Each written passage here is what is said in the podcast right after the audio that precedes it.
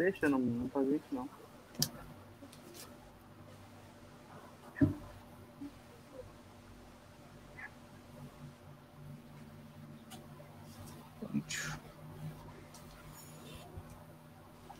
Valeu, tamo lá, galera. Vamos lá, galera. Beleza? Boa noite para vocês.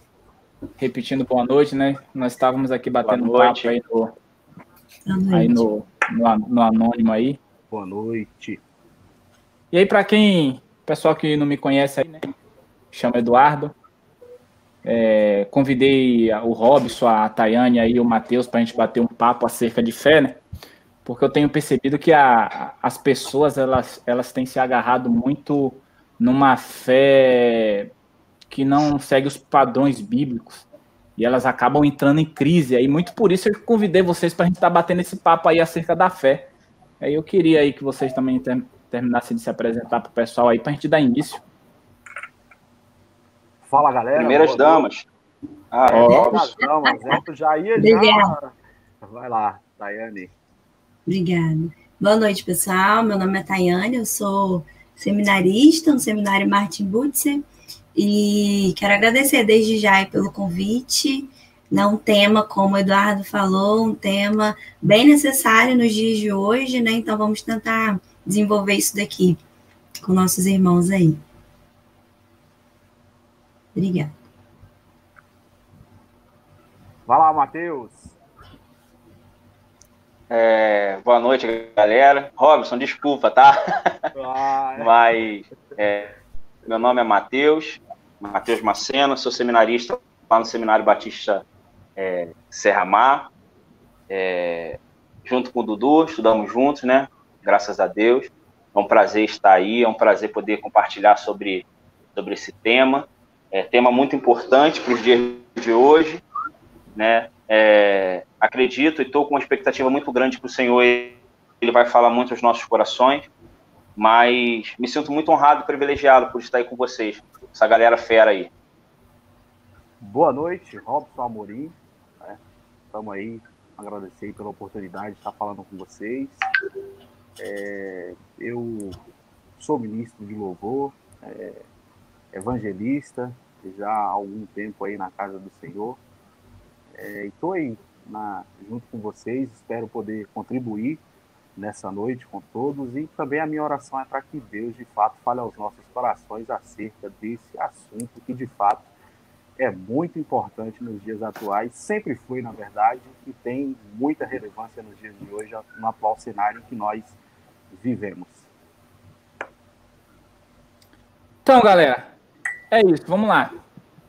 A primeira pergunta, né, vamos lá, vamos do início. Por que, que eu convidei vocês para para tá, a gente estar tá batendo esse papo? Como eu falei, a fé é um, é, é, é, um, é um problema nos dias atuais, né?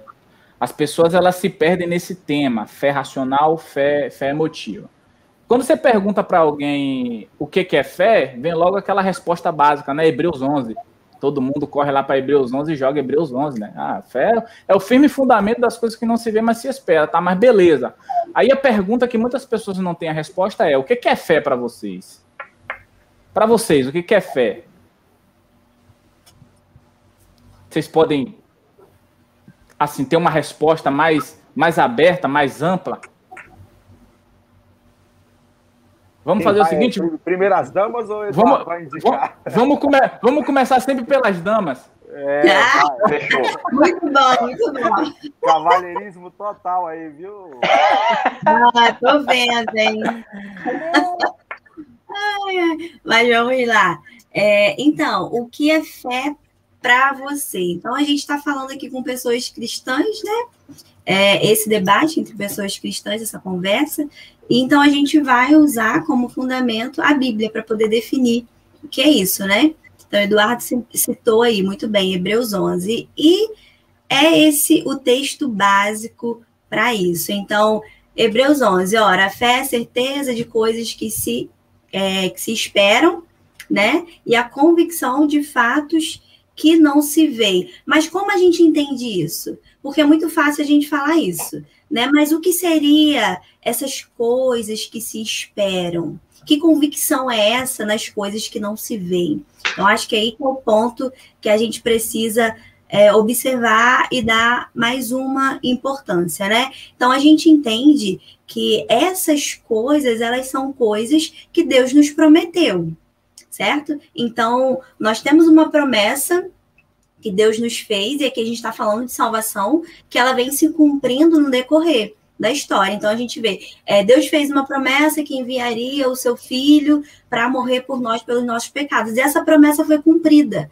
Mas ainda existe uma promessa que precisa ser realizada na sua totalidade, né? Que aí é a salvação. Então, é essa certeza, é a certeza nessa promessa que a gente baseia a nossa fé. Então, é basicamente sobre isso, né? Então, quando a gente fala de fé, a gente fala fé é confiar no que Deus diz. Independente de ser algo natural ou algo sobrenatural, é confiar na palavra de Deus. E aí a gente tem alguns outros versículos, né?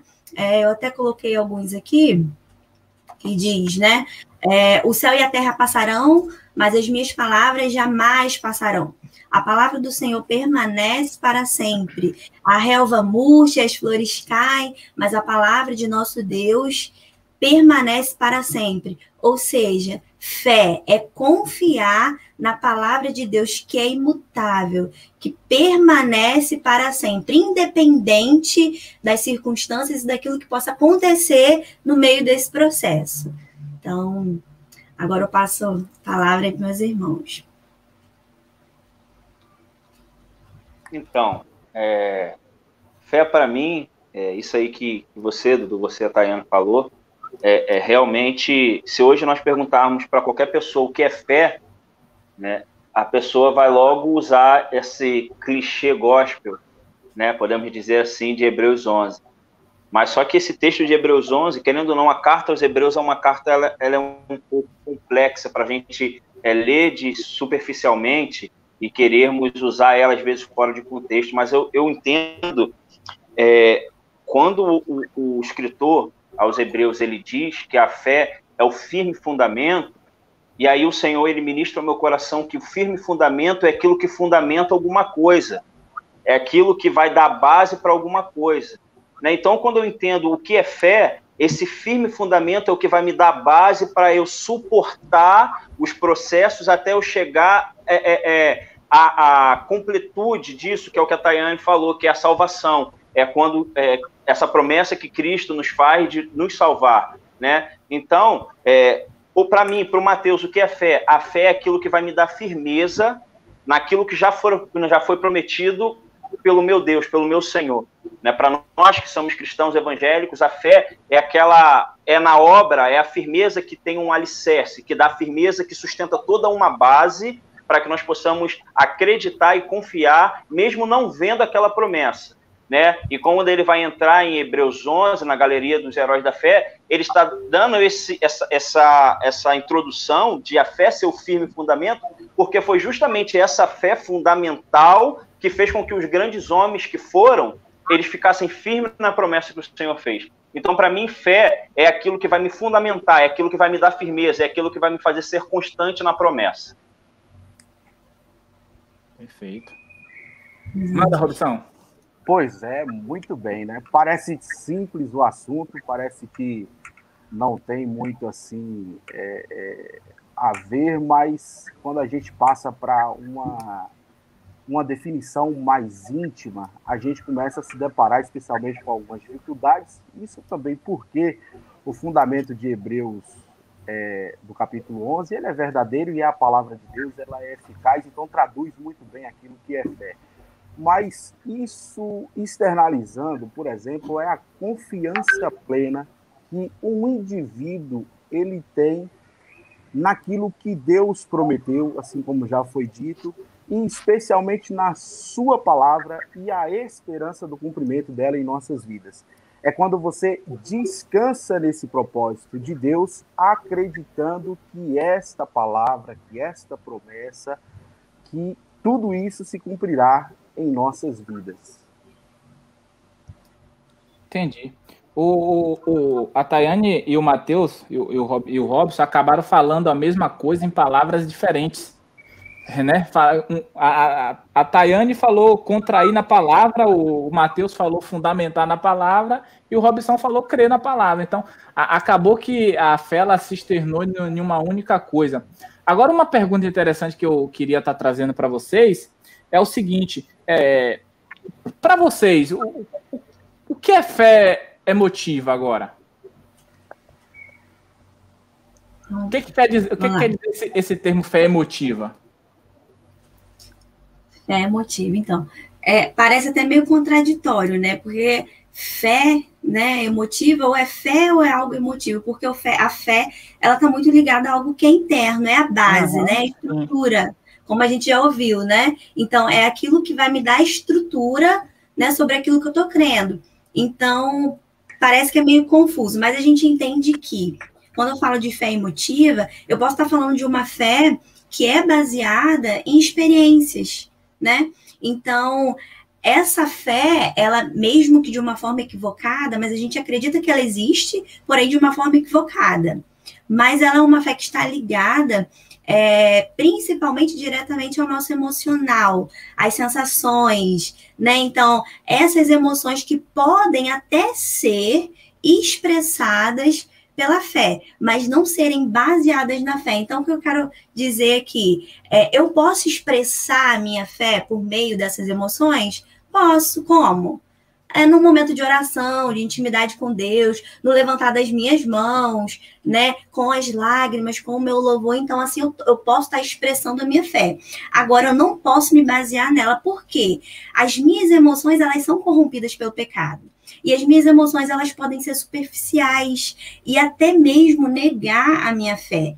Então, se a gente for usar um exemplo prático, por exemplo, uma pessoa que ora pedindo a cura de uma mãe que ora pedindo a cura de um filho, e esse filho não é curado. Então, a mãe, é, nesse processo de luta, ela pode desenvolver tristeza e ela pode negar a fé dela. Entendeu? Então, quando a gente baseia a nossa fé nas nossas emoções, a gente não tem a estrutura ou uma estrutura sólida para ficar firme quando as circunstâncias não cooperarem né, para o fortalecimento dessa fé.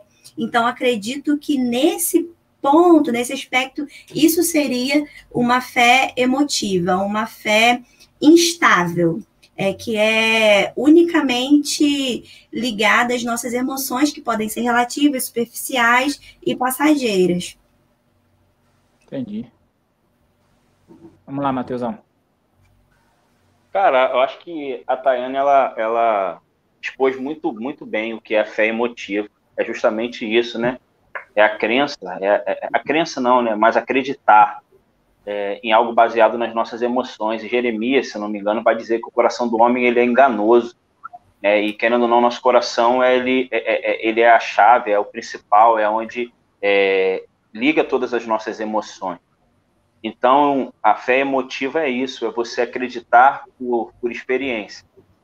Não posso dizer que é, é, é, é, é o que a Tayane falou, é, às vezes é a motivação certa, né, com, com é, fazendo de forma errada. As experiências, elas vão gerar em nós, sim, uma fé, mas nós não devemos estar fundamentados somente nessas experiências. Né? Essas experiências, eu entendo que elas vão é, nos o fortalecimento da nossa fé. Né? Então, eu entendo que é, a fé é muito mais do que um sentimento, né? porque um sentimento, ele passa. Hoje eu estou feliz, amanhã eu estou triste, então eu não posso fundamentar minha fé em um sentimento. Né? Porque a fé ela tem que estar fundamentada, fundamentada tanto nos dias maus quanto nos dias bons, então, eu entendo que a fé emotiva é isso, quando nós deixamos que as nossas experiências, os nossos sentimentos, nos tragam uma crença de algo ou de alguém. Vamos lá, bom, é, como a fé é, é, se fundamenta na, no crer, nesse princípio de entregar-se totalmente às questões em que Deus propôs para as nossas vidas, é, e também partindo do princípio que todos nós sofremos emoções, a nossa vida é um aglomerado de emoções, todos nós passamos por, em algum determinado momento, por circunstâncias que nos levam à emoção, seja paixão, seja perdas que nós em nossas vidas, seja dificuldades para a vida. Então, Então, nossa vida, quando nós vamos analisar e quando nós somos profundamente sinceros, nós passamos por um turbilhão de emoções.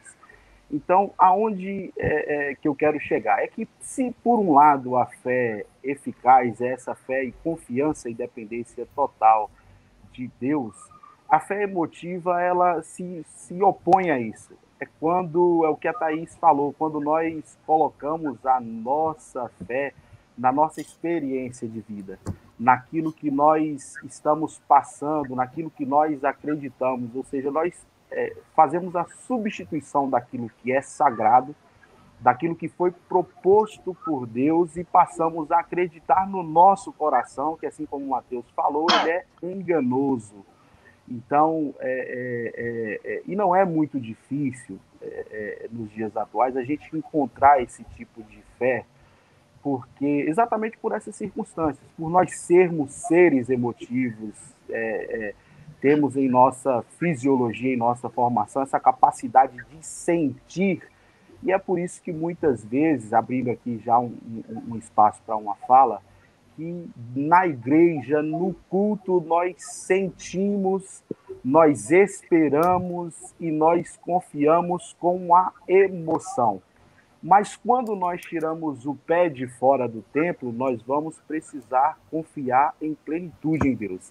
E aí, aquilo que você recebeu dentro do templo, você toma um choque com o externo, que é o mundo. Por quê? Porque aqui não cabe mais emoção. Aqui a realidade, de fato, onde é necessária uma fé firme, fundamentada na palavra e na esperança em Cristo Jesus, ela é sobreposta, se ela é falha, por essa questão emocional. Então, assim, é, é, é, é, a gente caminha muitas vezes, porque a fé de fato é esperança, mas uma esperança alicerçada em nada. Que quando você de fato vai encontrar com as circunstâncias em que requer de você confiança em Deus, você vai estar é, completamente despreparado porque você só sentiu emoções. A sua fé só lhe trouxe confiança em nada é como aquela casa edificada é, sobre areia, que parece estar na rocha quando você está ali participando do culto, do templo que você está adorando, parece estar na rocha, mas dadas as emoções que ocorrem naquele momento de culto, é, quando você sai do lado de fora, você percebe que o vendaval veio e derrubou a casa. Por isso é muito importante, é um convite que sempre deve ser feito, especialmente por nós que somos ministros da palavra de Deus, que nós venhamos alicerçar de fato a nossa fé na rocha que é Cristo Jesus, porque quando as coisas apertarem, quando de fato já não houver mais possibilidades em nós mesmos, porque somos falhos e transgressores, aí sim a mão forte de Deus irá nos sustentar diante desse caminho que nós temos trilhado aí, especialmente nesse tempo de muita dificuldade, onde pessoas têm perdido pessoas através dessa pandemia. Enfim, é na hora da realidade do vamos ver que nós temos que entender que essa fé verdadeira em Cristo Jesus precisa estar de fato aliançada e alicerçada na rocha e na palavra. É, isso dá até uma, uma analogia interessante que você falou. Antes, só responder o pessoal aqui que está no chat aí falando com a gente. Boa noite, pessoal. Sejam bem-vindos todos vocês, tá? Qualquer coisa pode mandar pergunta aí que o pessoal tá afiado aí. Se eles não souber responder, depois a gente responde, né? Que sabe como é. Isso que o Robson falou da, da, da, da casa né, que foi edificada sobre areia é interessante, porque a pessoa edifica a casa sobre areia e ela tem fé de que se um vento vier forte, a casa vai ficar em pé. Aí a casa cai e ela se frustra. Então, isso é um, um sinal de uma fé que, é emocional que, que ela teve sobre um fundamento errado. Porque, de, de fato, não foi a fé que, que, que deu errado. Não foi a esperança dela que deu errado, ou, ou, a crença dela em Deus que deu errado, mas simplesmente foi o fato dela ter é, feito a obra errada. E engraçado que a Bíblia vai dizer, né? Que a fé sem a obra acaba sendo morta. Então, então isso é bastante interessante. Nesse tempo que a gente vive, nós vivemos um, um tempo aí exclusivamente de pandemia, né? É muito difícil, onde eu acredito que vocês também têm, têm olhado as redes sociais, vê muito as redes sociais, e o que mais se vê nas redes sociais é, é eu tenho fé de que fulano de tal vai ficar bem, ou eu creio que ciclano vai melhorar, eu tenho fé que, que, que Deus vai dar a vitória. Não, e tem umas pessoas que vão até além, falam, não, Deus já deu a vitória, Deus já curou, Deus já, já libertou, Deus já salvou. E aí, a pergunta para vocês, isso é uma fé, essa fé é uma fé emocional? E a outra é o seguinte, Deus responde uma fé emocional para vocês, baseada na, numa emoção dessa? Deus responde? Então, interessante isso que você falou, Eduardo, que essa coisa, né? Parece que a fé ela é uma corrente positiva. Tem gente que usa, né, a fé como uma corrente positiva. Então, não, a gente vai se unir, né? E é aquela coisa, uma energia que se todo mundo juntar essa energia, né? Essa fé, ela vai produzir, ela vai operar aquilo que a gente espera, aquilo que a gente quer que ela venha operar, né? Então, isso é uma ideia de fé equivocada, porque a gente, a, a fé, na verdade, ela independe disso, né? Ela é promovida pelo próprio Deus. Então, assim, fé emotiva, biblicamente, não existe, né? Então, uma fé que necessita de coisas palpáveis para se manter, uma fé que necessita de profecias e revelações e objetos, como a gente vê muito isso, né? Às vezes essa pessoa, as pessoas fazendo essa barganha, né? Então, é, para que a, a, sua fé ela vai produzir algo se você der algo, né? Ou leve isso daqui para sua casa, utilize isso daqui porque isso daqui vai mover isso ao seu favor. Na verdade, isso são intermédios, né? Que, que são oferecidos como se fosse algo onde que a gente pudesse basear a nossa fé. E aí a gente também acaba olhando para a Bíblia e a gente vê, por exemplo, se a gente for usar como exemplo, né, o, o próprio Tomé, ele tinha uma base que era a profecia. Jesus falou: olha, eu vou morrer, mas eu vou, eu vou ressuscitar no terceiro dia. E Jesus ressuscitou, né? Aquela promessa foi cumprida, mas Tomé precisou tocar, ele precisou palpar para ele poder crer que Jesus de fato tinha ressuscitado. E às vezes é isso que a gente busca, né? Então, a gente está sempre assim, procurando por meios, né? Por caminhos que parecem que tornam a fé mais evidentes, mais real, porque a gente acaba tendo essa necessidade, né? E aí a gente entende que essa é uma visão de fé equivocada. Então, acredito assim, Deus opera através dessa fé emotiva, Deus opera através da misericórdia dele e das promessas e do propósito dele. Então, é, Deus ouve orações, Deus é misericordioso, né? E é do interesse de Deus abençoar os seus filhos. A gente sabe, mas de acordo com a sua misericórdia, de acordo com os seus propósitos. Não que a minha fé irá motivar isso ou aquilo, ou que eu posso usar outros meios que estimule a vontade de Deus ao meu favor, como meios que eu acabei de citar aqui, né? Então a uhum. resposta uhum. exatamente seria essa é, não, não existe essa fé emotiva, é uma fé equivocada, e Deus se utiliza da sua própria misericórdia, do seu propósito, para fazer, para realizar aquilo que de fato é o que precisamos, dentro da ótica de Deus e não da nossa. Jogue duro, Matheus. Rapaz, Tayane foi na cabeça do prego, deixou eu e o Robson de pés e mãos atadas. É, esse negócio dela falar primeiro aí tá dando problema. Ela fala primeiro, É, vocês me botaram na prova. Se quiser, a gente pode Mas... operar depois. Mas é isso aí, cara. Essa fé. Tá, tá. Essa fé emotiva ela é uma fé equivocada, né? É uma fé onde os nossos sentimentos, elas, ele quer impor a Deus né, algo que a gente deseja né, seja uma cura, seja um milagre, seja um bem material, seja qualquer outra coisa, essa, essa emoção ela pode querer colocar Deus contra a parede, falar é porque eu estou pedindo, é porque eu quero, porque a minha emoção está pedindo, e o Senhor tem que fazer, e não é muito bem assim, né? E aí a gente vai ver é, na Bíblia, é, lá no livro de, de 1 Samuel, eu lembro muito de Ana, né? Porque Pode ser que eu esteja falando besteira, mas eu entendo que Ana ela sempre orou ao Senhor por um filho, por um menino. E aí a gente vê um tipo de fé emotiva, onde pela emoção, qual era a, a, a emoção, qual era o sentimento? Era o sentimento de vingança, era o sentimento é, de querer mostrar para outras pessoas que ela também tinha um filho.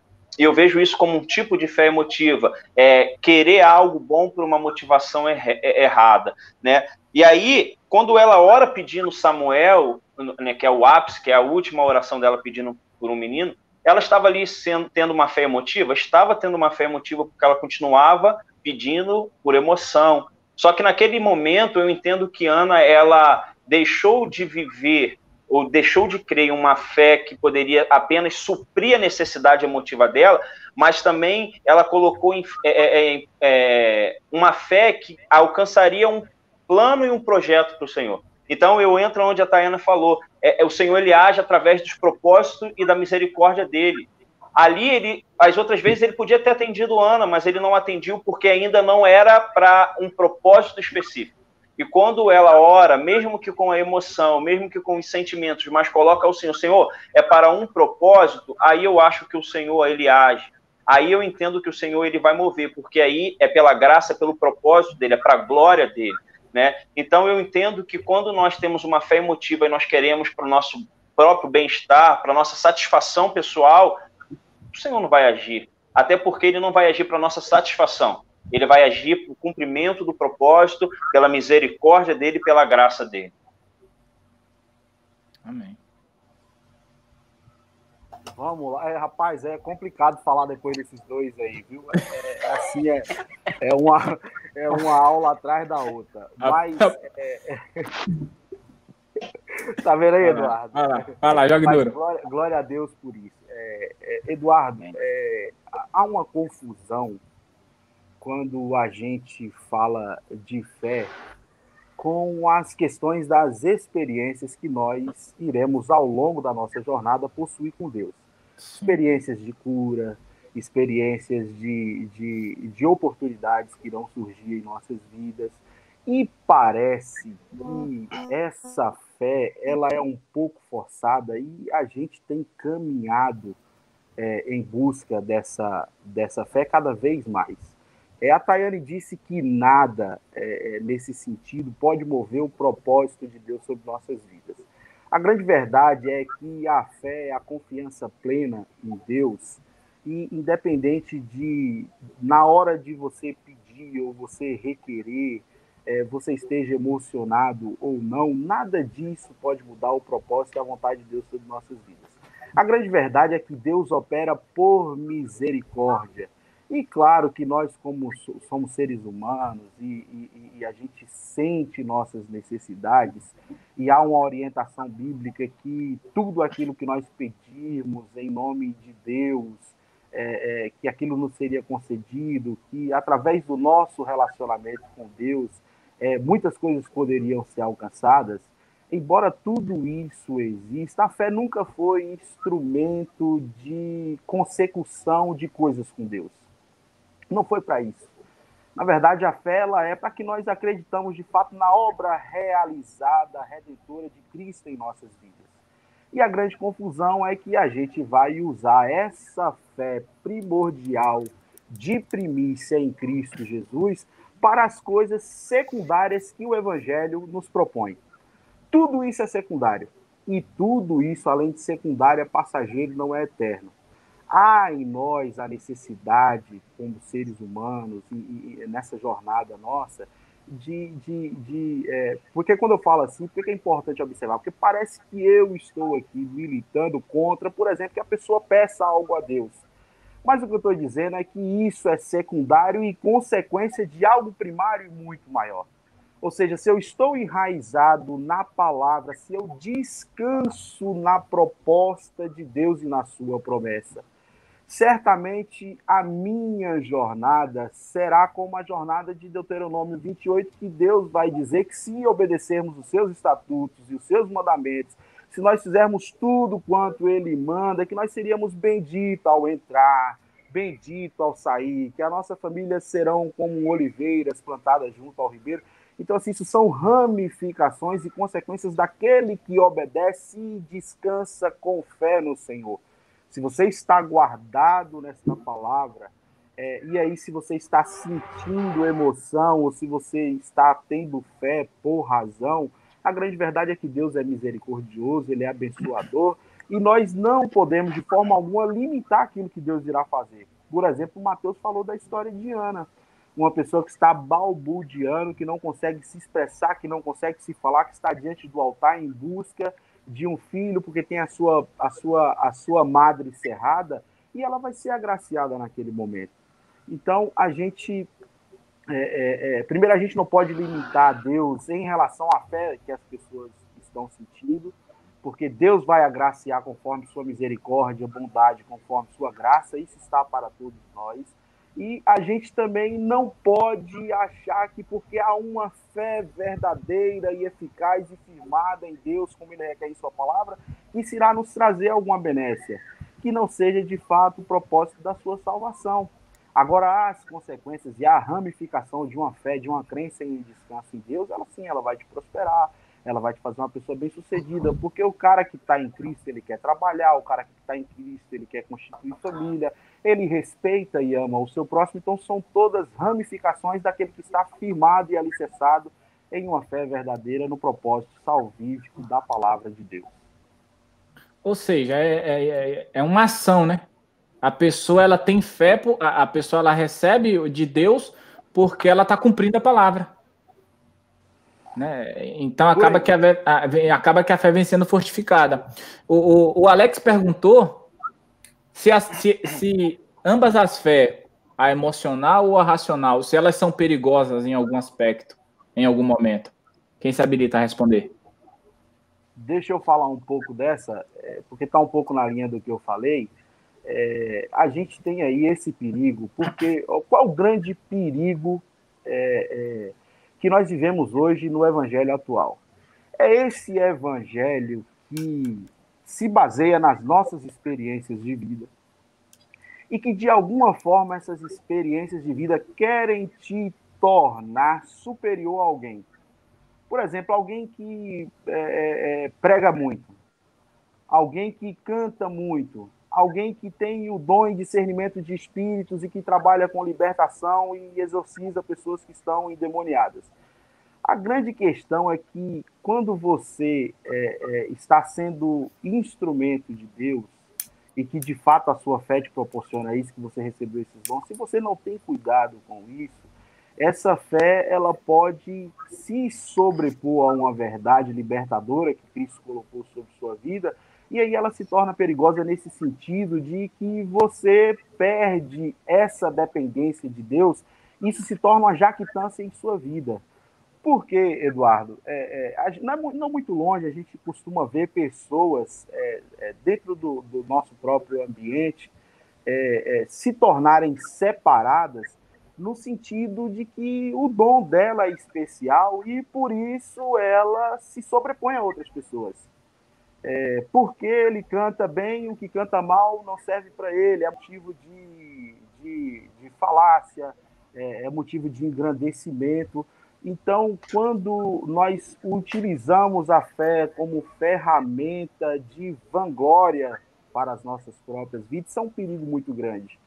Porque a gente vê pessoas aí que têm ministérios lindos, que possuem dons maravilhosos de Deus, mas que ao mesmo tempo se tornam pessoas insuportáveis no meio em que vivem, porque é, elas apontam, elas julgam, elas querem matar as outras pessoas que não possuem sua mesma relevância espiritual. E quando isso acontece conosco, quando nós somos acometidos disso, nós perdemos aí o rumo da coisa e aquilo que era para ser instrumentalidade de Deus serve apenas para machucar para afastar as pessoas, para corromper o coração das pessoas e distanciá-las da verdade para a qual nós somos propostos, que é essa capacidade que Cristo colocou em nós de sermos ministros de reconciliação do Evangelho. Então, para mim é perigoso nesse sentido. E a fé emocional, ela é esse perigo porque ela, ela fica nesse limbo, ela tramita nesse caminho e ela pode aí deixar as pessoas com um vazio enorme, porque você tenta ir para um lado, você vê que não deu certo, você tenta a, a outra coisa, você vê que não deu certo. Quando você para, você está desesperado, em lugar algum, perdido e sem caminho a trilhar. É, a Laís perguntou aqui como que faz para identificar que a, como, como que a pessoa se encontra e, e, e pode perceber que está no, agindo com emoção e não com razão.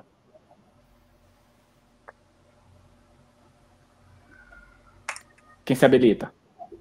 Vamos lá. É... Como podemos identificar uma fé emocional? É quando nós fundamentamos pelas nossas experiências, sabe? Se, se eu não sinto, se eu não consigo identificar com os meus, ah, com a minha vida, com a minha forma de estar, com os meus sentimentos, eu não consigo sentir que eu estou bem ou que eu acredito naquilo, se os meus sentimentos não estão me levando a acreditar naquilo, é, é, nós podemos identificar isso como uma fé emocional.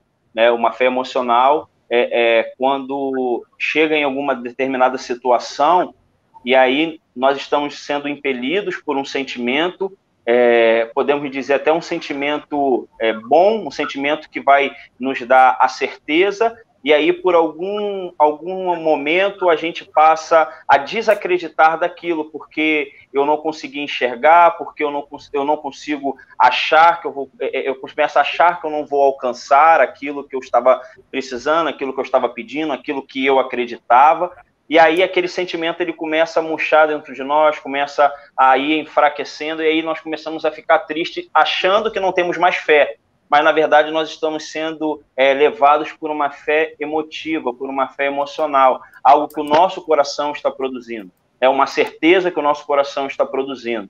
E aí nós devemos ficar muito é, alertas quanto a isso, né? quanto a essa fé é, é, que é levada pelas nossas emoções, porque a fé, a fé que a Bíblia nos ensina é a fé que nós não vamos sentir e muitas das vezes nós não vamos ver, mas nós devemos acreditar, nós devemos ter a certeza. Por mais que eu não veja, por mais que eu não acredite, eu tenho a ser, aliás, por mais que eu não veja, por mais que eu não sinta, eu acredito e tenho a certeza de que aquilo ali foi algo que o Senhor me prometeu, foi é, algo que eu vou alcançar, né? Estou falando isso em promessas do Senhor. Eu entendo que é, é, para nós podermos perceber essa fé emotiva seria é, mais ou menos isso. O, o, perigo da fé emotiva é que 99% dos casos leva a pessoa à frustração, né? Porque acaba que ela não tem base. Acaba que ela espera de Deus aquilo que Deus não prometeu. Corrija-me se eu estou errado, né? A pessoa ela está sendo muito muito emotiva. Foi aquilo que eu falei no primeiro, na, na, logo no início da live, né? Não, Deus já deu a vitória, Deus já curou, Deus já salvou. Mas se não for vontade de Deus essas coisas, e, e aí? Então a pessoa está nessa emoção e ela acaba sendo levada ali para a frustração. Eu acho que foi o Matheus que falou da, da Ana aí. A Elisângela falou que ela, que, que, que ela não concorda, né? Que a, que a Ana teve uma oração vingativa, mas sim de desespero. Sim, Elisângela, minha irmã, graça e paz.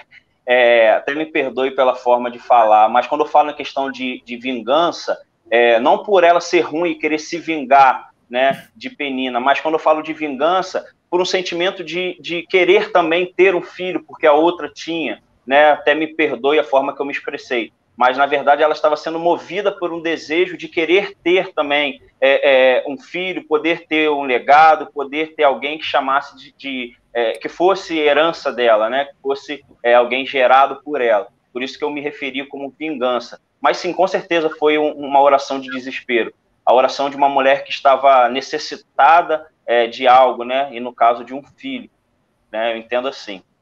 Ela colocou aqui também, ela colocou aqui, ó, um coração quebrantado e contrito, Deus não rejeita. E é muito importante é, lembrar isso aqui, que é totalmente diferente, né? Emoção de, de, um coração quebrantado, contrito diante ali da, da, da presença do Senhor. O Tiago, ele colocou Romanos 8, e ele disse o seguinte, não sabemos orar como convém, e Paulo fala para cristãos. Isso é maravilhoso. Não depende do meu querer para que a oração chegue a ele. A verdadeira fé é obediente mesmo com dúvidas. Aí ele me deixou uma, uma questão interessante. É possível ter fé e duvidar? Ou você tem fé ou você duvida. É, é, é possível? Eu, eu, eu, eu acredito que quando é, nós temos fé, nós vamos acreditar naquilo. E aí eu pergunto para vocês, amigos, né? É, eu tenho fé que o Senhor é, ele vai voltar, certo? Certo. E aí, mas será que essa fé ela vai nos deixar alguma vez com alguma dúvida? É algo que nós ficamos no nosso questionamento, né? Eu, a gente vê os sinais, né? A gente vê que o Senhor Sim. está próximo de voltar. Ele é vindo, né? Sim. Mas muitas das vezes as pessoas elas duvidam disso. Né? Eu até pregava isso domingo na, lá na igreja. É, isso foi inculcado pela minha mãe desde que eu me conheço por gente que Jesus está voltando. Né? Então, eu tenho a certeza de que Jesus está voltando. Então, quando eu tenho a fé e eu creio nisso, eu não posso duvidar. Pelo contrário, eu tenho que me preparar para que isso aconteça. Por mais que a salvação seja pela graça dele, né? mas eu tenho que me preparar porque eu acredito naquilo. Deixa para os amigos responderem também. Querem falar algum comentário? Querem falar alguma coisa? É, a, gente, a gente precisa ter em mente que a fé ela é algo produzida pelo próprio Deus, né? Porque às vezes a gente acaba caindo naquela questão ah, de produzir fé, como eu identifico essa fé aqui, essa fé ali, mas eu preciso entender que essa fé ela é produzida pelo Espírito Santo. Né? É dom de Não... Deus, né? Exatamente. Então, é, quando a gente está falando de fé emocional, a gente está falando de uma fé equivocada que está é, sujeita a algum tipo de falha, algum tipo de erro, né? E a fé, quando ela é totalmente racional, ela também está porque a razão humana ela também é limitada e ela também é manchada pelo pecado. Então a gente precisa do Senhor para fazer esse equilíbrio, para estar tá dando, sabe, aquele equilíbrio na razão, na emoção e conseguindo fazer que isso fique é, perfeitamente bíblico, digamos assim. Então, assim, só um ponto que eu queria que a gente se atentasse, porque, ah, como que nós vamos saber se estamos firmes na fé ou se estamos vivendo uma fé é, emocional equivocada? Então, é, é, muito fácil a gente falar que a gente tem fé, a gente professar isso com a nossa boca, quando isso fica somente no, no, no campo da nossa mente, né, na psique. Mas quando isso é a nossa estrutura, quando está dentro de nós, isso sai daqui né? Isso é gerado aqui. Então, é, eu tenho a fé com a minha estrutura, com a minha base, com a minha regra né, de fé. A, a, própria Bíblia, ela é a nossa regra de fé. Então, o conhecimento dessa fé, que aí, no caso, seria de forma racional. Eu estou falando isso porque a gente está falando muito de fé emocional, né? Sim. Então, é, trazer um pouco essa questão do, do lado é, racional também. Mas, enfim, é, eu tenho alguns meios onde eu posso observar essa fé equivocada? Tenho. Mas eu preciso entender que essa fé é produzida pelo Espírito Santo em mim. Então, se eu pudesse usar alguns exemplos, eu vou usar um exemplo. É, eu entendo a força dessa fé que é produzida por Deus em mim quando as circunstâncias não me apavoram ou quando eu tenho um conhecimento verdadeiro da pessoa de Jesus, não por palavras, não uma fé que foi gerada somente no meu entendimento, mas uma fé que foi gerada como base, como estrutura dentro de mim. E é essa fé que vai me fazer conseguir permanecer firme no conhecimento de Deus em meio às circunstâncias, entende? Então, é, é basicamente sobre isso que eu queria falar. Então, assim, é um outro ponto. Quando nós não negamos a Cristo, mesmo que isso nos doa ou vá é, ao contrário das nossas vontades, né, daquilo que a gente acredita como verdade. Então, a gente pode usar como exemplo os próprios mártires, né, tanto os citados na Bíblia como os mártires é, contemporâneos, né, atuais. Então, essas pessoas elas são movidas por essa fé Que estrutura que faz você romper o medo, romper as circunstâncias, romper o que você acredita como verdade, ou romper essa fé emocional, porque ela é uma fé que tem base, estrutura, que começou em Deus e foi produzida por Deus. E então, isso, é, e isso é interessante, né? Que nós vamos ver um, um momento assim na Bíblia. Você falou que, que a, é, é é, uma forma de se identificar se a fé ela é racional é quando ela não te deixa temer a situação, né? Não te deixa temer o momento, porque independente da circunstância que você está vivendo, você tem fé de que Deus vai agir conforme a sua vontade e o seu querer. E a gente vai ver isso na Bíblia lá quando Sadraque, Mesaque e Abidnego, por exemplo, estavam no, na fornalha, né? Ainda que ah, não é mencionado fé, mas nós podemos ver um ato de confiança em Deus é, no, no, Senhor Jesus, independente das circunstâncias, os olhos dele, eu falei até isso essa semana na igreja, os olhos deles mostravam algo, apontavam para um cenário desfavorável, mas eles continuaram tendo fé, continuaram crendo na, na, na, certeza né, de que Jesus ia agir conforme a tua vontade e o teu querer. É, mais uma pergunta para você. Eduardo, Oi, Eduardo, fala aí. Falei. Deixa, deixa, eu voltar aqui nesse assunto que você, não sei se foi alguém que está acompanhando com a gente, que perguntou se é possível duvidar. Sim. É, é, eu queria abordar rapidamente aqui esse, esse assunto, isso é muito importante. É, só para tentar equacionar um pouco aqui, tentar dar uma luz, não sei se foi você que perguntou, se foi algum ouvinte. Foi o Tiago que perguntou. O Tiago, né? Se é possível Isso. ter fé duvidando, né? Isso. É, o Eduardo, é, se você for olhar lá Hebreus 11, você vai encontrar lá na Galeria da Fé um camarada chamado Abraão. Sim. E quando Abraão é chamado é, é, para sair da sua terra, é, ele vai receber as promessas de Deus. E quando Deus começa a prometer a Abraão algumas coisas, você vai perceber um tipo de atitude em Abraão que é exatamente desconfiar daquilo que Deus está falando. Quando Deus promete a ele já em sua sua velhice, filhos, ele vai perguntar se, mas será que isso não é para um tal de Eliezer de Damasco que tem lá na minha casa? Você vai ver a história caminhando, por exemplo, e quando o anjo vai lá falar com Sara que ela vai dar luz ao filho, que Sara já é um pouco de idade avançada, que tem sua madre encerrada, Sara vai expressar sua dúvida com risos. Então, é, é, é, possível, de fato, ter fé e duvidar.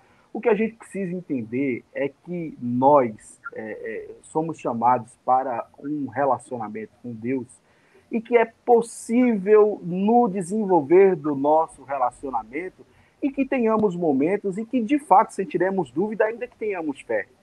Por exemplo, Abraão está na galeria da fé, inclusive citado como o pai da fé.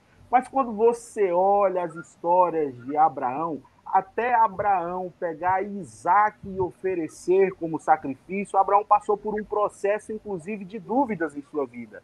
Ele duvidou que ia ter uma grande descendência e perguntou se não seria com seu servo, Eliezer de Damasco, que estava lá na sua casa. Sara sorriu dessa promessa. Abraão, no decorrer de sua história, Abraão comete alguns erros, ele mente, é, é, é, Deus manda Abraão fazer uma jornada, Abraão vai para o Egito, chega lá, Abraão tem problemas. Então, é, é, é, o que nós precisamos entender é que, com fé ou não, há em nós uma imperfeição e uma incapacidade de sermos esse ser que todo mundo acha que nós somos. Muitas vezes, porque nós estamos na igreja, que é lugar de gente imperfeita perfeita. O que, que a religião quer dizer? Religião quer dizer religar o ser humano a Deus. Então, quando nós é, estamos ali, nós confessamos a nossa total dependência de Deus e que na nossa jornada nós vamos passar por processos que vai mostrar que nós somos seres humanos falhos, fracos e totalmente dependentes do mover e do agir de Deus. E a gente vai ver que apesar de Abraão ter dúvidas, apesar de Abraão mentir, apesar de Abraão é, é, deixar que as pessoas tomassem posse de Sara, apesar de Sara e Abraão fazer com que ele tivesse um filho com H e, de certa forma, tentar intera, intervir no processo que Deus deu para eles, com toda essa imperfeição, Deus ele vem e pega tudo isso e se demonstra um Deus misericordioso e que vai cumprir a sua promessa na vida de Abraão. Então, independente de nossa fé e se nós iremos duvidar na nossa jornada, Deus ele está agindo em nosso favor. Nós vamos adquirir experiências e que haverá um dia em que será requerido o nosso filho, o nosso Isaac, e estaremos prontos para oferecer como sacrifício. E Deus, mais uma vez, irá intervir e vai prover o cordeiro para o sacrifício. Então, é possível que se duvide, é possível que se, se, se titubeie no meio desse caminho, porque nós somos imperfeitos e é aí que a força de Deus se aperfeiçoa em nossas fraquezas. Então, é possível sim duvidar, porque você não é perfeito, meu querido, eu não sou perfeito e nós estamos na dependência de Deus, porque é Ele quem realiza a obra em sua totalidade e plenitude em nossas vidas. Verdade. Muito forte. Vocês querem comentar alguma coisa? Vocês dois? Só que é uma aula do Robson, né? Se ele fizesse o apelo, eu Se acho que eu aceitava apelo, Jesus de novo. E, com certeza. Só tem fera aí, rapaz. Meu fera. Deus. Mas, rapaz. mas isso aí, mas isso aí, é, só rapidinho, isso aí que o Robson falou é, é, é, é, é verdade, nós somos imperfeitos, né? E aí, enquanto ele falava, eu lembrava de Davi, que tinha a promessa de dele vir um reino que seria eterno, e ainda assim, muitas das vezes, ele duvidou quando Saul perseguia, né? A fé, ela não vai nos livrar das nossas dúvidas, né? Mas nós devemos é, é, acreditar sempre, né? Naquilo que o Senhor nos prometeu.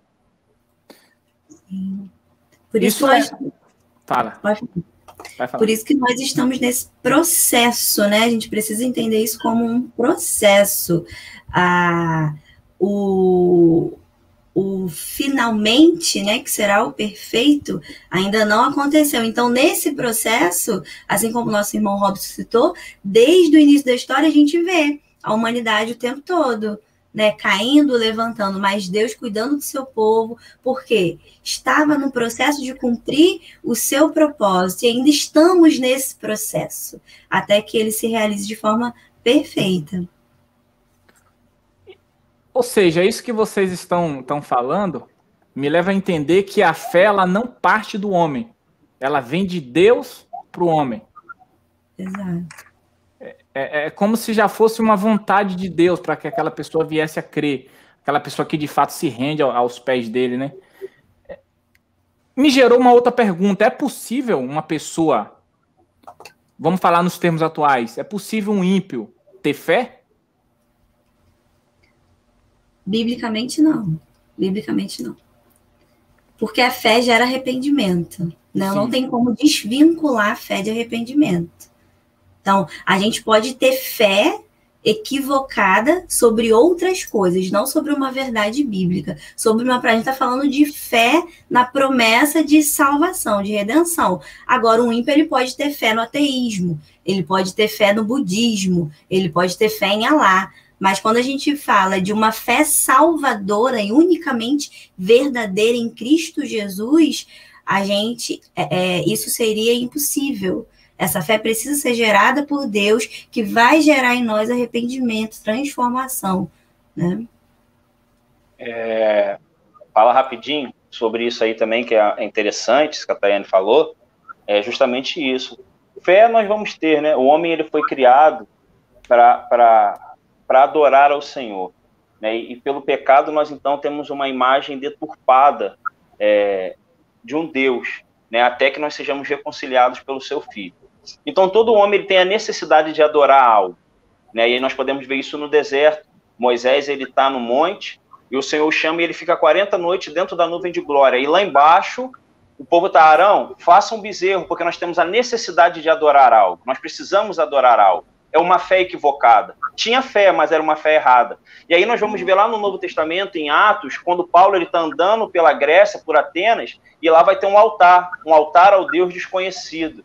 Ou seja, aquele povo, um povo ímpio, um povo totalmente é, é, que adorava a diversos deuses, né? Tinha uma fé, uma fé equivocada. Fé, o ímpio vai ter, vai ter, mas não uma fé revelada, como a Taina falou, na verdade de Cristo. Né? Então Paulo ele não se contenta em ver aquela fé errada daquele povo, e ali ele apresenta aquele Deus. Esse Deus desconhecido é o Deus que criou, é o Deus que não precisa ser servido, é o Deus que serve, é o Deus que tem mãos e toca, é o Deus que não precisa é, ser carregado. Então, quando é, um ímpio tem a fé, e muitas das vezes vai ser equivocada, né, não de, é, é, de acordo com aquilo que a palavra do Senhor vai dizer, porque é exatamente isso que a Tayane falou. A fé ela vai gerar uma certeza, essa certeza ela vai gerar salvação. Quando eu creio né, é, é, no, no, Filho de Deus, eu creio que ele morreu para me salvar, então isso vai gerar a redenção, vai gerar a salvação, né, vai gerar o arrependimento.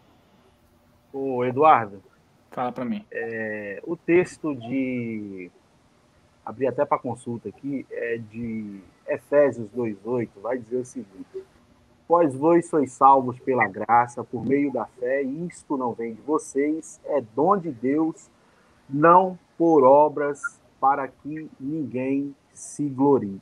É, é, outra, outra coisa interessante que, quando a gente fala assim, é possível que, que, que um, ímpio tenha fé, é, e aí o, a, a, a nossa irmã e o Mateus falaram tão bem aí que essa fé ela não é aquela fé verdadeira e quando a gente vai ver a gente tem fé em muita coisa, né?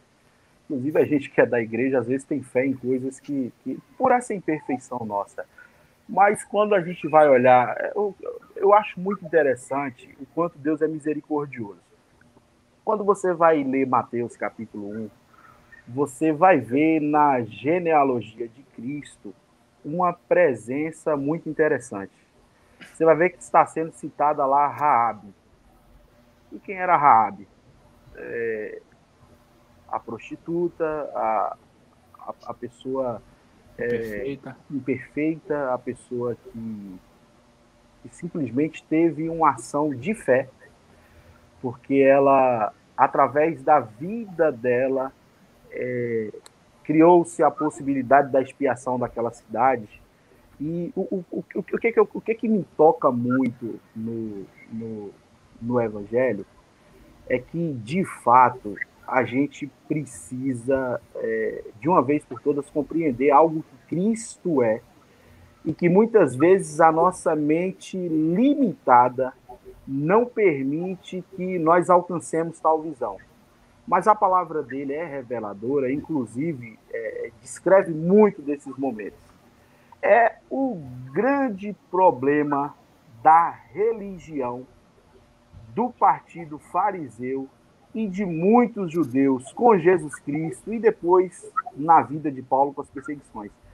Porque Cristo vai apresentar na sua chegada um evangelho que é libertador e resgatador daquele que é oprimido daquele que está em processo de, amar, de estar à margem da sociedade. Então veja bem, Raabe, prostituta, está lá na genealogia de Jesus Cristo. Quando nós começamos a olhar para Jesus Cristo, nós vamos ver Jesus Cristo na sua jornada pegar pessoas doentes, facas, falhas, assim como aconteceu comigo, que talvez eu me julgue ou que talvez você se julgue em um grau de perfeição maior do que outra pessoa, mas Jesus Cristo também nos resgatou. Então, a grande questão é, é que essa compreensão passa por esse processo de que Jesus Cristo é esse homem libertador e ele é libertador de cativos e oprimidos. Então, é, é, é, se, se nós somente pararmos para pensar de que existe é, algo perfeito no sentido dessa fé que não vem de nós, isso é dom de Deus, é, talvez aí nós iremos limitar o acesso de pessoas que Cristo mostrou que era possível. É, é, o fariseu, o judeu, ele não entendia como Jesus praticava todas aquelas coisas, porque porque essa religiosidade que eles tinham em seu coração os afastava de entender exatamente aquilo que era ordenado por Deus, que era cuidar das pessoas, que era amar o próximo, que era o cumprimento da lei através de uma vida plena naquilo que era ordenado. E essa, essa falsa separação de que eu sou melhor, porque eu recebi a promessa, porque a minha fé é melhor do que a do outro, porque o meu talento é melhor do que o do outro. Isso muitas vezes nos torna é, um pouco travestido desse fariseísmo e desse, desse momento do povo judeu não convertido que afastou, de fato, é, as pessoas de receberem essa promessa e esse amor de Cristo e essa graça. O Paulo, por exemplo, sofreu muitas prisões e muitas perseguições do povo judeu porque eles não entendiam. Quando Paulo entende a graça de Deus sobre sua vida, que é a graça que Martim Lutero um dia também entendeu para propor a reforma protestante, mas nada disso é verdade. Esse julgo todo sobre minha vida, é, é toda, todas, toda, todas essas, essas coisas que eu preciso cumprir, isso, Deus me libertou de tudo isso. Ou seja, Paulo, quando entende essa graça, que é a graça que Jesus Cristo é, pregou e por isso ele sofreu perseguições, ele também vai sofrer perseguições. Então é importante a gente entender que esse acesso à graça de Deus, ela é gratuita, não é barata, mas é gratuita e que ela está acessível a todos. E que Deus, no demonstrar da sua história, pega Abraão imperfeito, pega Moisés, que era assassino, pega tantas pessoas ruins e as transforma em grandes homens para cumprir um propósito determinado que ele quis no decorrer da história de Israel, daquela nação em determinado tempo e que é culminado e totalizado na morte de Jesus Cristo na cruz com a libertação de todos nós do pecado. E tem, tem um, um, um, fato interessante né, na, na, na, Bíblia, eu não vou lembrar onde é que está agora, está nos Evangelhos, onde um, um, um, rapaz que ele não é discípulo, ele vai lá e expulsa um demônio e ele é repreendido pelos discípulos, né? Aí Jesus olha para os discípulos e fala: Não, aquele que não é contra nós é a nosso favor. Você entende? Isso, isso, isso é bastante interessante. Isso aí. Ô, Eduardo, só para mais uma coisa, eu sei que eu estou falando muito, mas eu não quero tirar o espaço aqui. Dá lugar. As coisas vão vir em minha mente, eu vou lembrar. Uhum. Você lembra do, do jovem mancebo?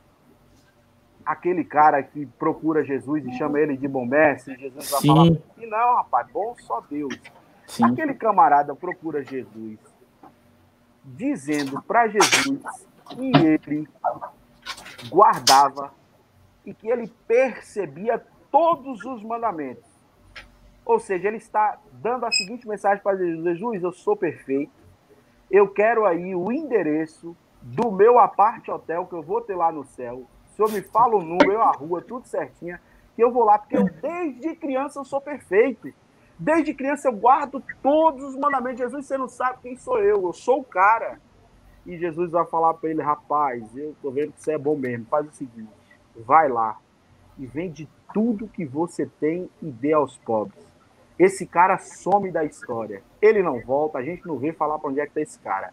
Sabe o que, que é, isso acontece? É o ar de superioridade que esse cara chegou até Jesus Cristo, achando que ele estava pronto e ele é perfeito. Então todos nós pecamos e destituídos fomos da glória de Deus, em maior e menor grau, todos nós somos imperfeitos e dependemos totalmente da graça de Deus. Não existe esse negócio de melhor, de maior no reino de Deus.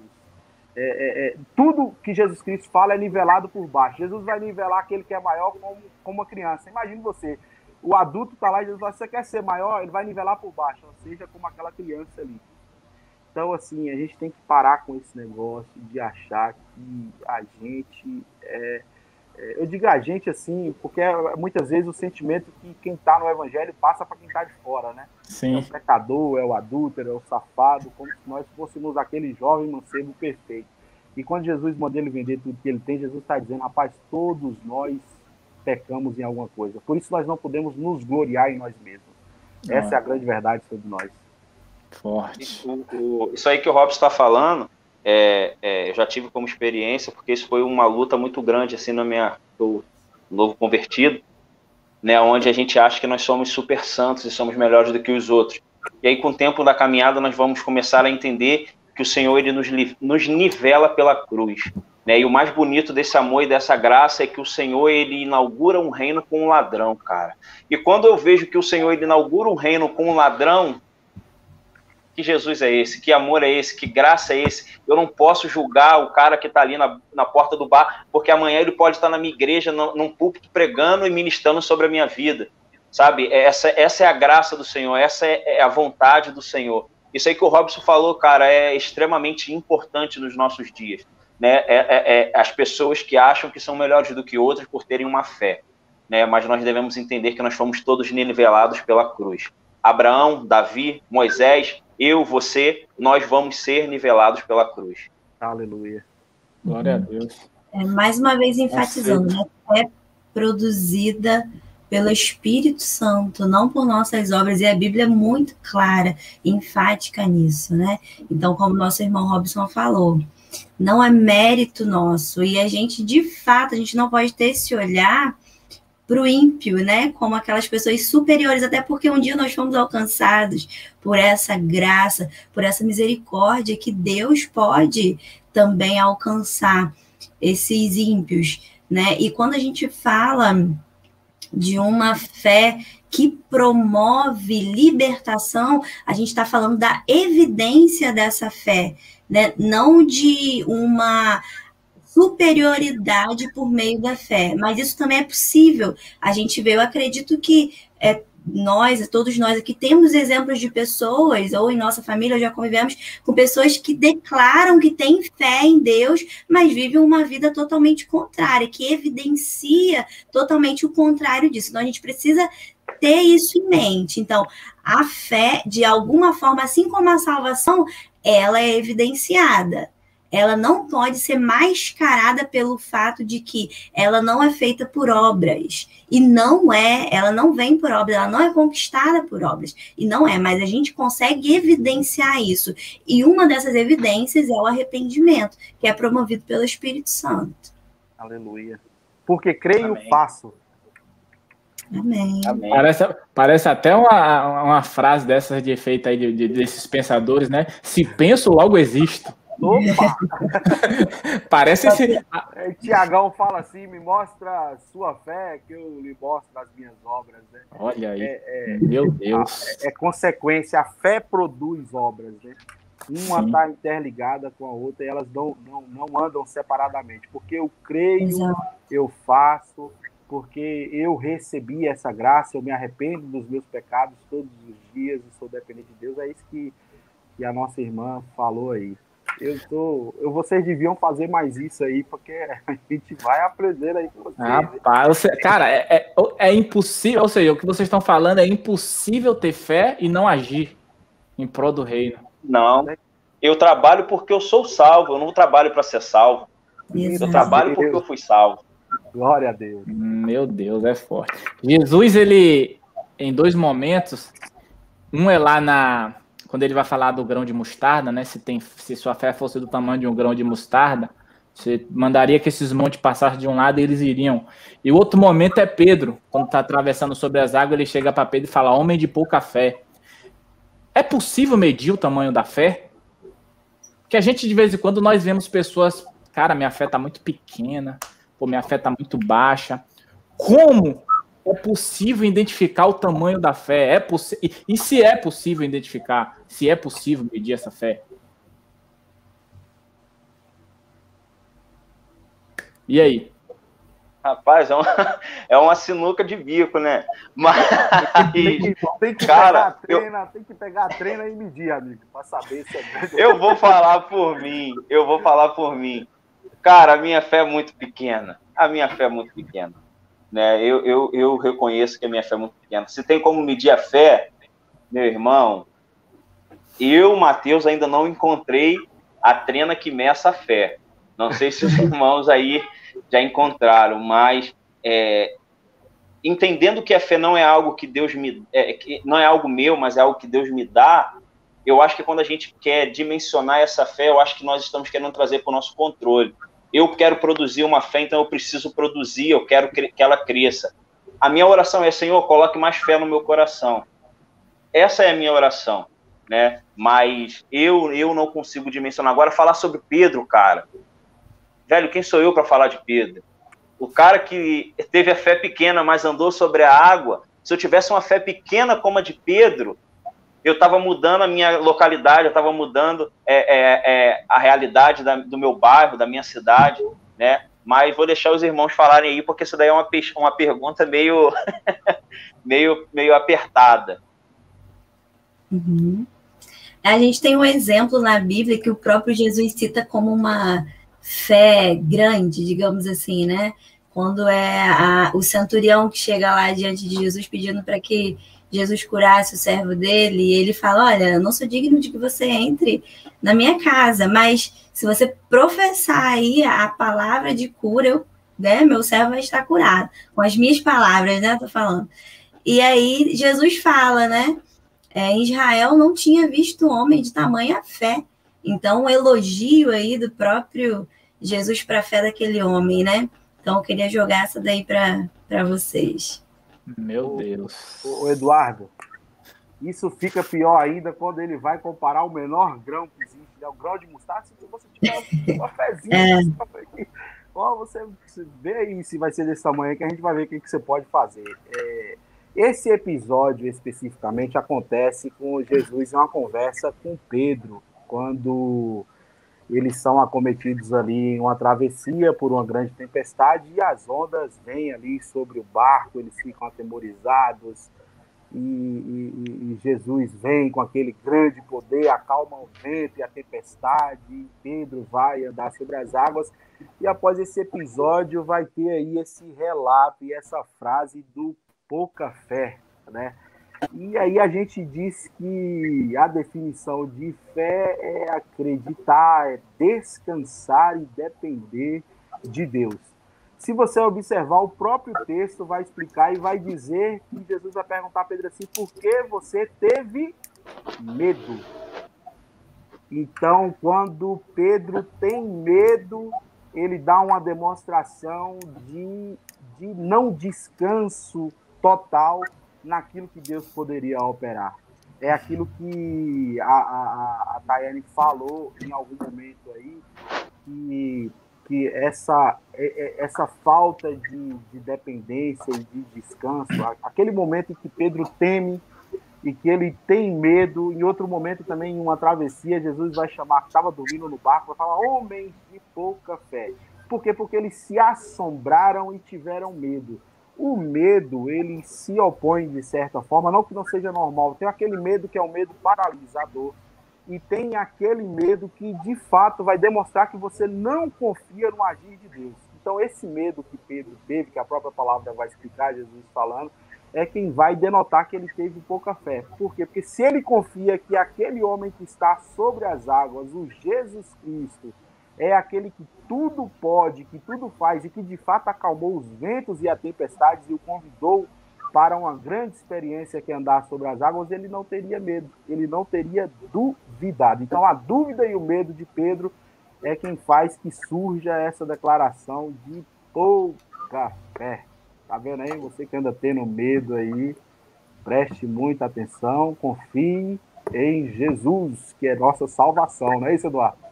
Desse jeito, né? É, Cara, é... Oi. Pode falar, pode falar. Não, eu só ia só fazer esse breve comentário mesmo acerca da, disso aí que vocês estão falando, porque é, eu, eu, eu, até falei, né, um pouco mais atrás no vídeo aí, são dois cenários diferentes. Na verdade, são dois cenários de, de, de idênticos, se nós estamos falando de dificuldade, de, de, de tempo, de medo, são, são dois cenários idênticos com atitudes diferentes. Pedro e Sadraque, Mesaque e Abidinego lá dentro da fornalha, né? ambos estavam em situações de risco, onde poderiam perder as suas vidas, mas cada um teve atitudes diferentes, né? Cada um exerceu a sua fé de forma diferente. Cada um imputou a sua confiança, é, é, é um no que via e o outro no que não via, mas acabou crendo. Você está entendendo? É... Pode falar. É isso, era justamente sobre isso que eu ia falar, essa passagem que, que o Robson citou, né, que é a, a, a, famosa passagem onde Pedro anda sobre as águas e Jesus vem ao encontro. O que me chama muita atenção é que o que fazia com que os discípulos tivessem medo era as ondas e os, as ondas e os ventos. Né? E aí o Jesus Todo-Poderoso vai vir andando sobre as ondas e contra o vento. E aí Pedro está vendo ele. E o que me chama muita atenção é que Jesus andava sobre aquilo que trazia medo aos discípulos. Jesus andava em meio àquilo que causava medo nos discípulos. Ou seja, se Pedro tivesse parado e analisado, ele poderia ter chegado à seguinte conclusão: aquilo que me causa medo, o meu Senhor anda sobre ele. Aquilo que me traz o medo, o meu Senhor anda sobre ele. Sabe? Mas eu não estou querendo dizer isso para julgar Pedro, porque às vezes nós somos assim. Às Meu vezes nós Deus. esquecemos do Senhor que nós temos, dos Deus que nós temos, que anda sobre o mar, que acalma o vento, e ainda assim nós temos medo. E nós devemos aprender a descansar. Né? Isso, uhum. essa, essa, essa passagem ela nos dá uma lição do que é fé. Essa, essa passagem nos ensina o que é confiar no Senhor.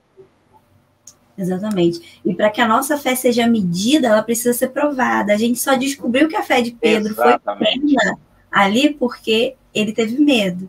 Deus e, tá e ele foi provado diante daquilo. Então, assim, tenta, não querendo concluir, mas né, é, é, dando continuidade ao que o Matheus estava falando, é, a fé ela é aperfeiçoada através das circunstâncias, né?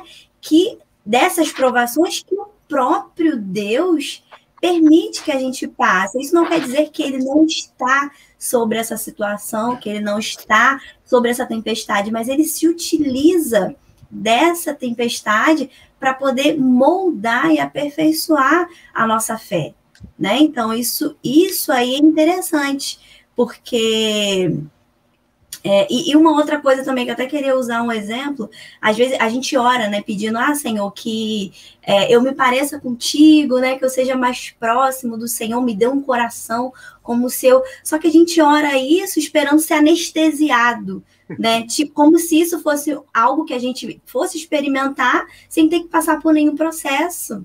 E o é processo é doloroso, né? E esse processo eu chamo de aperfeiçoamento da fé, de aperfeiçoamento do nosso caráter cristão, que Deus se utiliza, que Deus está no controle. Então é isso. Amém. Isso aí que, isso aí que a Tayane está falando é, é, é, é, passa pela vida de todo cristão. Né? E o Robson ele citou Abraão, o pai da fé né, que mesmo tendo todas as promessas, uma vez ou outra ele chegou a, a, a, a duvidar. Né? Mas aí, esses dias eu estava estudando Hebreus, e quando vai começar a falar sobre Abraão, é o escritor de Hebreus, ele traz uma, algo que é de uma profundidade muito grande, dizendo que Abraão, quando ele foi entregar o seu filho Isaac, que era o filho da sua promessa, ele foi entregar Isaac não crendo que o Senhor ia, um, ia, dar um cordeiro, mas confiando que o Senhor iria é, é, que ele iria matar Isaac, mas que o seu Deus podia ressuscitar o seu filho. Cara, e quando eu, eu, entendo isso, que um cara que entrega o seu filho crendo que o Deus que ele serve pode trazer aquele filho de volta dos mortos, cara, isso é de uma fé impressionante. Né? Isso é de, um, é, é, é, é de um momento muito profundo. Quando ele fala com os seus servos desde o começo do caminho: espere, porque eu voltarei junto com o menino. Ele já fala naquele. Antes de ir, antes de ele entregar, ele já fala que voltaria com o menino. Porque ele já cria no coração que Deus poderia ressuscitar o seu filho. Só que o Senhor ele faz muito mais. Abraão, eu não vou precisar ressuscitar porque eu não vou matar. Tem aqui um cordeiro. O que eu queria eu já ganhei, que é o teu coração. Sabe? É isso que a Tainá está falando. A fé ela vai provar, mas não vai provar o tamanho da nossa fé, mas sim o tamanho do nosso coração, a disponibilidade que nós temos de entregar ao Senhor. A nossa fé, esse processo vai nos mostrar o nosso caráter em Deus. Sabe? Essa fé vai nos mostrar quem é, quem nós somos no Senhor. É, é, é, é nesse processo que essa fé vai produzir em nós é, é um fundamento onde nós vamos é, entender quem nós somos no Senhor. Meu Deus. Cara, é, é, esse é um assunto muito, muito amplo e gostoso de se falar, podemos dizer. E tenho certeza que se nós ficarmos aqui, a gente vai ficar a noite toda, vira vigília, e a gente, a gente segue falando.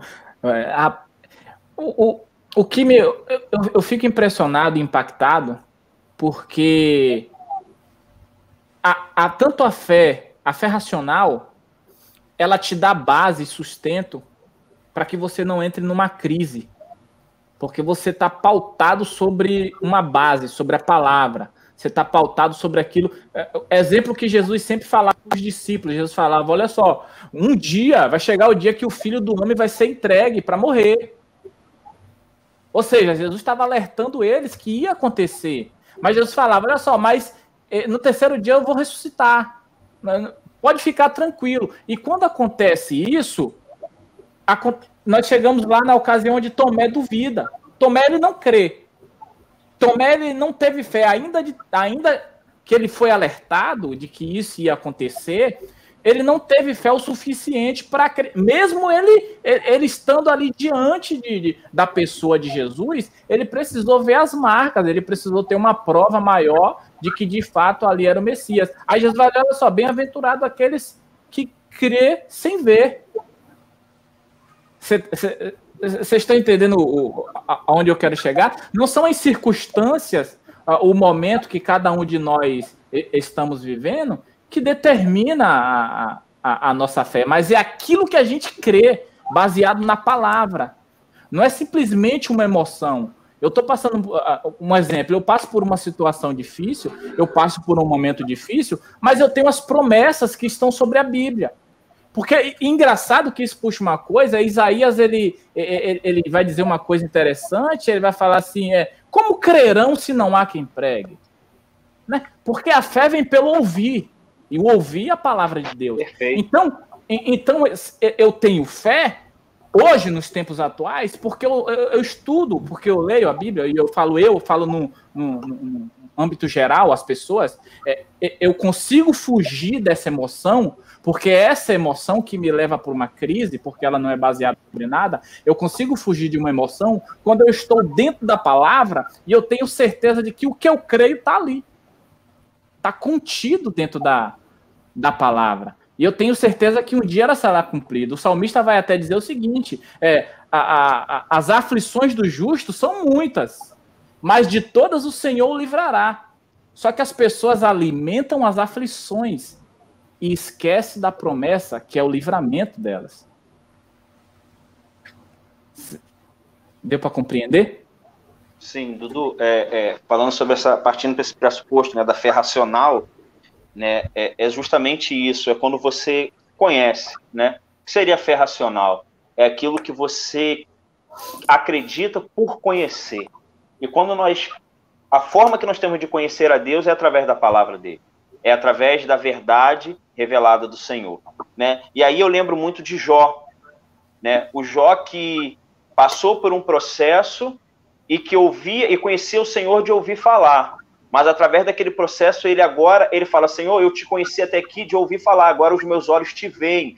E agora que os meus olhos te veem, ou seja, agora que eu te conheço verdadeiramente, agora a minha fé é ainda maior, maior, maior do que quando eu tinha. A minha fé racional por te conhecer é muito maior do que a minha fé emotiva que eu tinha só quando eu ouvia, quando eu sentia.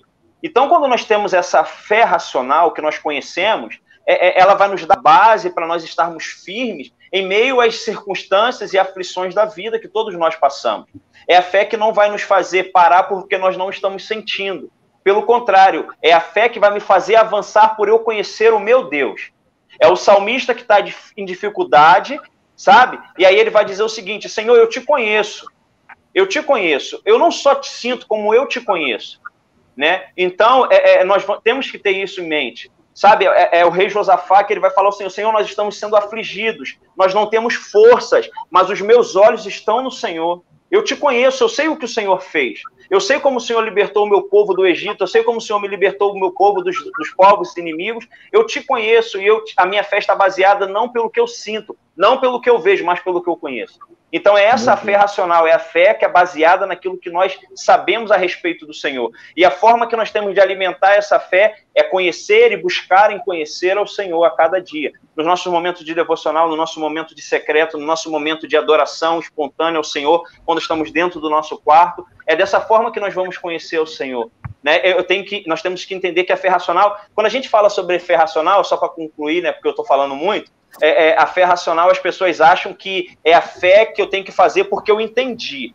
Né? Olha, eu sou racional demais, eu sou muito lógico. Se aquilo ali não é o que parece, eu não vou fazer. Não, a fé racional não é isso. A fé racional ela vai me fazer, mesmo sem entender, mas por conhecer eu vou fazer. Porque Deus nos fez ser pensante. Então ele usa da nossa mente, ele usa da nossa consciência para poder produzir em nós essa certeza.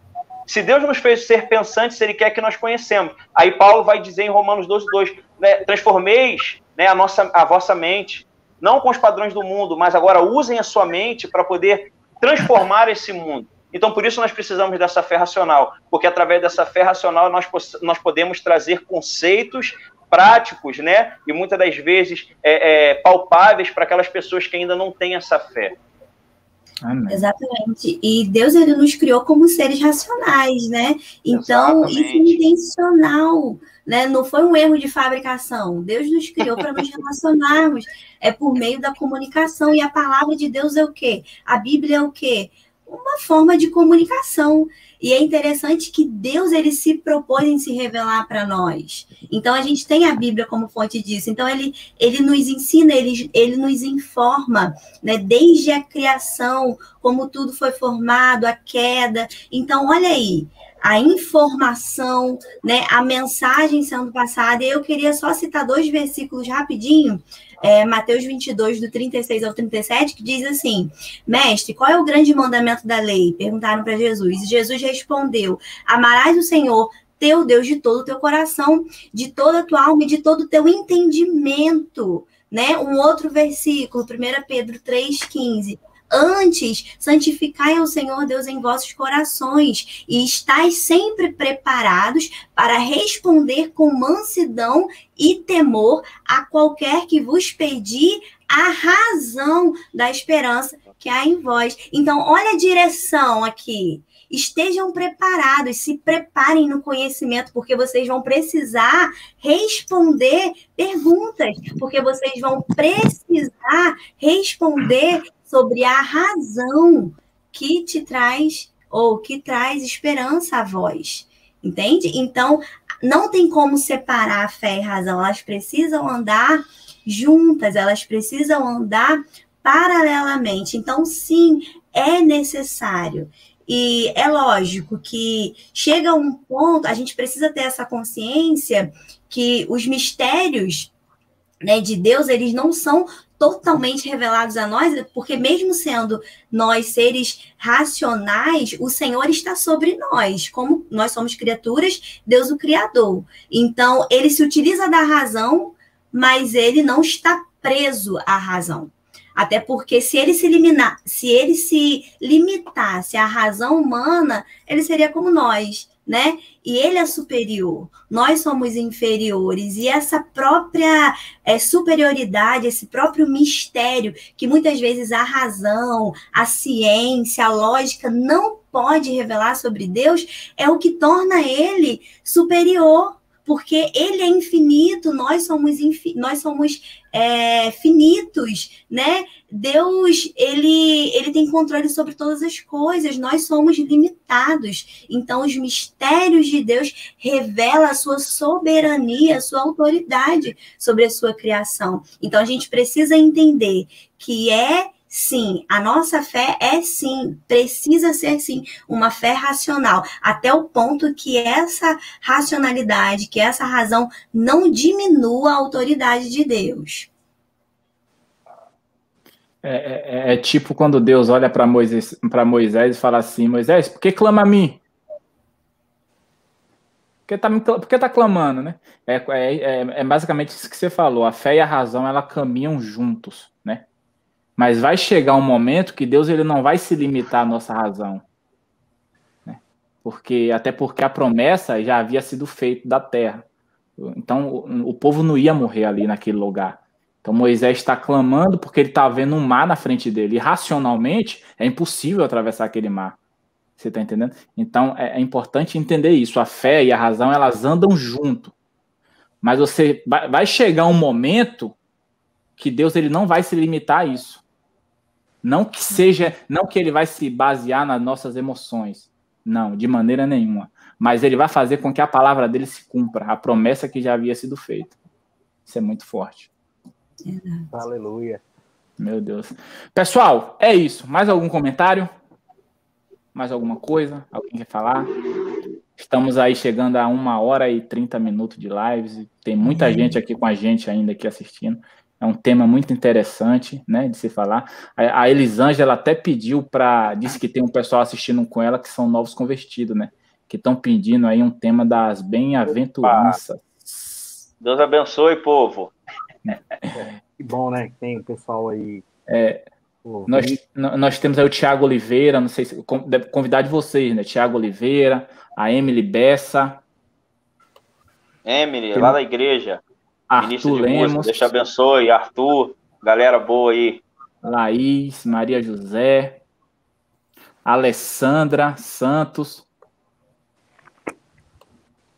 Agradecer essa galera, né, que nos ouviu até agora.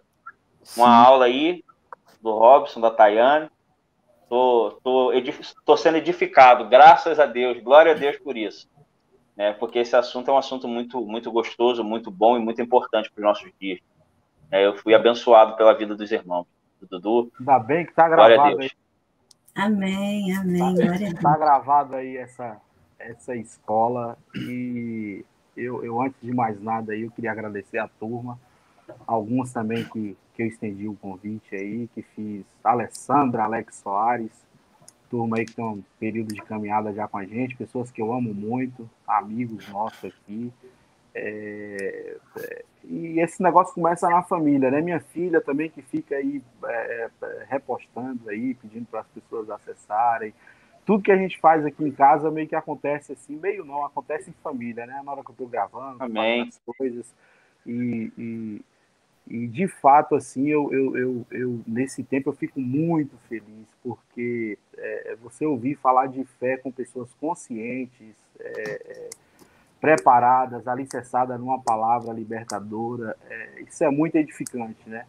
Pessoas que, que têm aí essa capacidade de, de discorrer sobre o assunto e, e falar com firmeza. Uma verdadeira aula, meus senhores. Vou, vou voltar para assistir e aprender mais um pouco. Que bom aí. Meu Deus. É, que vidas tem, é, possam ter sido alcançadas, dúvidas esclarecidas e aquilo que a gente conversava no início, né? É, a nossa oração é para que Deus, de fato, é, é, traga as pessoas que, que elas sejam alcançadas de certa forma Amém. por essa verdade libertadora que é a palavra de Cristo, né? Amém. Prazerzão, Mateus, Tainá, Eduardo, amigo já de, de longa Prazer é meu.